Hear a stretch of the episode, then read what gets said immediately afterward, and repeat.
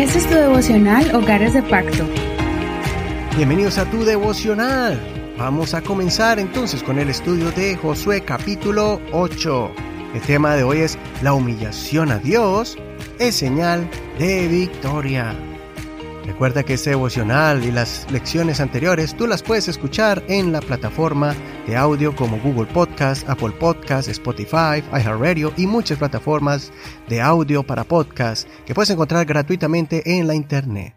El tema de hoy es la humillación a Dios es señal de victoria y está en Josué capítulo 8, verso 1 al 8. El Señor dijo a Josué, no temas ni desmayes, toma contigo a toda la gente de guerra levántate y sube contra Jai. Mira, yo he entregado en tu mano al rey de Jai, a su pueblo, su ciudad y su tierra. Harás a Jai y a su rey como hiciste a Jericó y a su rey. Solamente tomarán para ustedes su botín y su ganado. Pon una emboscada en el lado occidental de la ciudad. Josué y toda la gente de guerra se levantaron para subir contra Jai. Josué escogió treinta mil hombres fuertes a quienes envió de noche y les mandó diciendo Miren, pondrán una emboscada detrás de la ciudad. No se alejen mucho de la ciudad y estén todos preparados. Yo y toda la gente que está conmigo nos acercaremos a la ciudad. Y sucederá que cuando salgan contra nosotros como la primera vez, huiremos delante de ellos.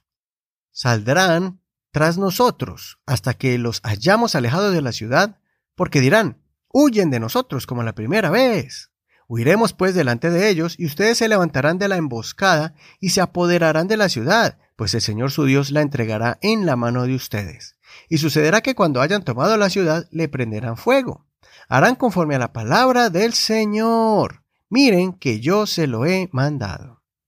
Hasta aquí la lectura de hoy. No olvides leer todo el capítulo completo, si no lo has hecho, para que puedas entender todo el concepto de esta historia. Ayer vimos la forma en que Dios detuvo su bendición y su protección al pueblo de Israel en la guerra contra Ai. Y también vimos cómo Dios puso al descubierto la razón del problema, siendo que un hombre trajo maldición al pueblo.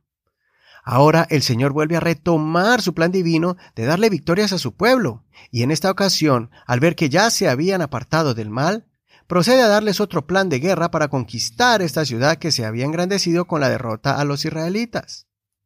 Los israelitas estaban desanimados y con miedo porque acababan de ser humillados, pero creyeron una vez más al Señor y se levantaron con fe, siguiendo la estrategia militar, aparentando que estaban débiles y aterrorizados ante sus enemigos para emboscarlos. Al final, Dios les dio tremenda victoria, derrotando a sus enemigos, tomando las riquezas de la ciudad y recuperando la confianza en el Dios que los protege cuando ellos andan en sus caminos de rectitud. Al final del capítulo, vemos que cumplieron la orden de Moisés de elevar un altar al Señor, escribiendo la ley de Dios y pronunciando las bendiciones y maldiciones en los montes asignados para que el pueblo las pronunciara a fuerte voz. Este es un ejemplo de la forma en que Dios restaura la bendición a sus hijos. Nos ha quedado en claro que Dios no puede bendecir a un pueblo que se ha apartado de Dios cometiendo pecados. El pecado trae maldición. Pero Dios puede purificar a un pueblo que se acerca a Él de corazón, eliminando lo que esté estorbando entre Dios y ellos y cumpliendo todas las promesas. Gracias sean dadas al Señor que es el mismo de ayer y de hoy. El apóstol Juan nos enseña acerca de este proceso divino de Dios con sus hijos, en 1 de Juan capítulo 1, verso 9. Si confesamos nuestros pecados, Él es fiel y justo para perdonar nuestros pecados y limpiarnos de toda maldad. El profeta Isaías también lo certifica en Isaías capítulo 55, verso 7. Deje limpio su camino y el hombre inicuo sus pensamientos. Vuélvase al Señor, quien tendrá de él misericordia, y a nuestro Dios, quien será amplio en perdonar. Es por eso que no debemos mirar la humillación como un acto de cobardía, sino que es la estrategia que Dios nos da para vencer al enemigo. Cuando vivimos humillados delante de Dios y vivimos vidas de acuerdo a la palabra de Dios, muchos nos verán como débiles, pero ante Dios somos valientes e inteligentes.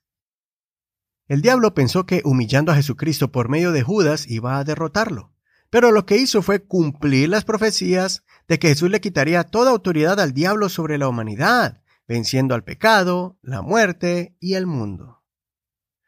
Los apóstoles como el apóstol Pablo sabían de esa estrategia espiritual cuando parecemos débiles ante el mundo y el creyente es perseguido, pero realmente somos más que vencedores.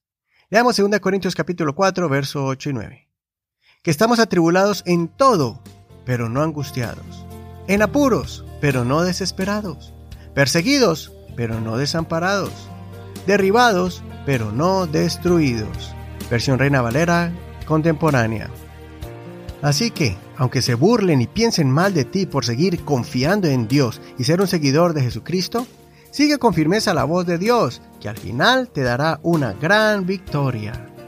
Soy Eduardo Rodríguez, que el Señor te conceda muchas victorias. Hasta aquí el devocional del día de hoy.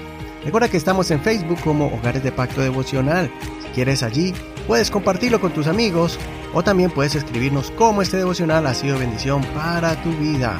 Muchas gracias por tu apoyo a este ministerio para que siga llegando a muchas familias. No olvides orar por nosotros para que el Señor nos siga revelando su palabra. Bendiciones de Dios para ti. Hasta mañana. Este es el ministerio de la Iglesia Pentecostal en Hispana